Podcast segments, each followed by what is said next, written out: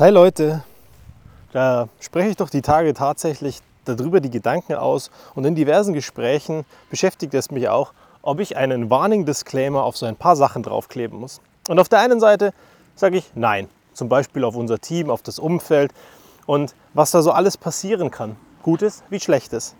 Und auf der anderen Seite mache ich dann doch eine Podcast-Folge darüber, weil irgendwie treibt es mich doch gewaltig um. Und gestern habe ich ein nettes Bild gefunden und da heißt es, unter Druck entstehen Diamanten. Naja, aber links davon eben auch Kohle und rechts davon ein großer Haufen Scherben, also kleine Diamantenbrocken.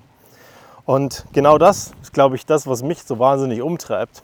Vor etlichen Jahren, ich glaube es ist zehn Jahre her, gab es mal einen Werbespot von Lamborghini. Da geht es auch darum, dass unter Druck Carbon, Kevlar entsteht, auf der anderen Seite aber auch Diamanten. Und so kommt dann parallel bei einem Gewitter und ganz viel optischer Hascherei dieser Lamborghini auf die Welt. Und dann ist er eben da und beeindruckt alle. Und was wir alle nur am Ende sehen, ist dieses Fahrzeug oder diesen Menschen, der uns beeindruckt. Wie der da hingekommen ist, was der dafür macht, was der vielleicht für Opfer dafür bringt, dass er dort heute ist und dass er scheinen kann und ein Vorbildcharakter ist und nicht nur glänzt, sondern leuchtet, das wollen wir oft gar nicht sehen oder das wollen wir uns nicht eingestehen. Und bei dem Bildnis mit dem Diamanten, der Kohle und dem Haufen Scherben bleibt bei mir eins zurück. Der Gedanke daran, wer passt darauf auf, dass der Druck auf dich nicht zu groß ist und am Ende es dich zerbröselt und dich kaputt macht. Und was für mich da bleibt ist, wir sind alle erwachsen.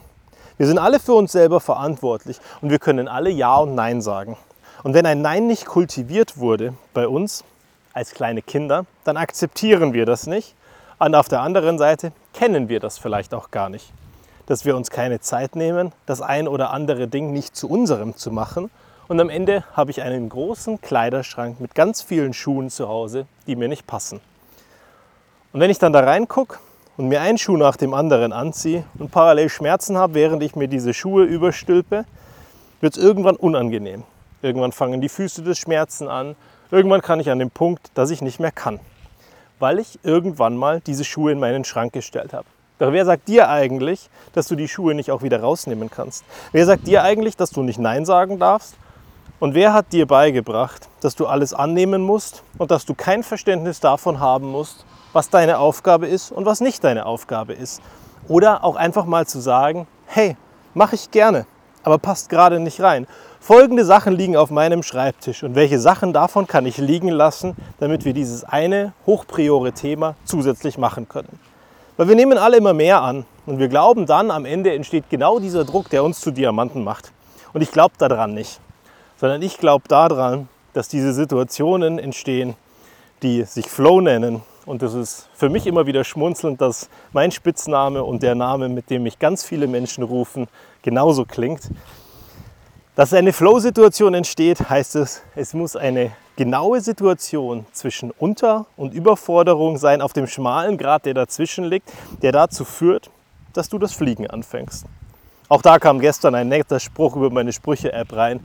Wenn du ganz viel Gegenwind bekommst, erinnere dich immer daran, dass das der Grund ist, warum Flugzeuge fliegen. Ja, mag sein. Aber unabhängig davon, jedes Flugzeug, das fliegt, durchläuft vielzählige Stunden oder unzählige Stunden an Wartungsarbeit, an Pflege und an Flight Checks. Also dieses Flight before, äh, nein, Remove before Flight, so rum wie es heißt, ist ja auch eine ganz wichtige Geschichte.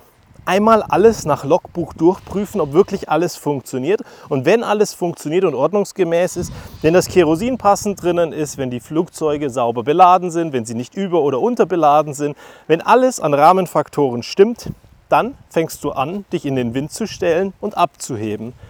Nimmst Kurs auf dein Ziel und landest irgendwann erfolgreich. Dabei umschiffst du Gewitter, dabei weichst du verschiedenen Gefahren aus, umfliegst Berge, fliegst über Seen, aber du hast auch Notfallequipment dabei. Und all das ignorieren wir auf dem Weg dazu, dass wir vermeintlich naiv Diamanten werden wollen.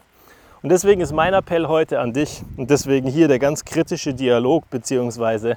Der Dialog ist es ja nur dann, wenn du ihn auch zulässt. Also hör mal in dich rein, dass wir eben nicht die ganze Zeit Druck brauchen, dass wir eben nicht die ganze Zeit links und rechts abgewatscht werden müssen und dass wir zu allem Ja sagen müssen, sondern nimm die Sachen an, die dir wirklich gut tun, lass die Sachen weg, die dir nicht gut tun. Und wenn du verstanden hast und ein bisschen zugehört hast, dann wirst du vielleicht auch feststellen, dass du Dinge mit 50 Prozent des Aufwandes immer noch in 80 Prozent Qualität abgeliefern kannst. Und vielleicht sind genau die 50%, Prozent, die dir, dir sparst, am Ende der Grund, warum du in zwei oder in drei Jahren immer noch da bist, lächelst, Freude hast, Spaß hast und es dir gut geht. Weil das bist du am Ende deinen Menschen um dich rum, die dir wirklich wichtig sind, schuldig. Denn es wird keinen interessieren, wenn du im Job ausfällst, weil du wirst relativ schnell nachbesetzt werden. Wenn es dich umhaut und du weg bist, werden dich die Menschen, die dich lieben, immer vermissen. Aber deine Firma wird dich ersetzen. Also bitte pass auf dich auf, schau genau hin, sei kritisch und sei in einigen Jahren immer noch da, weil ich mag das Gespräch mit dir.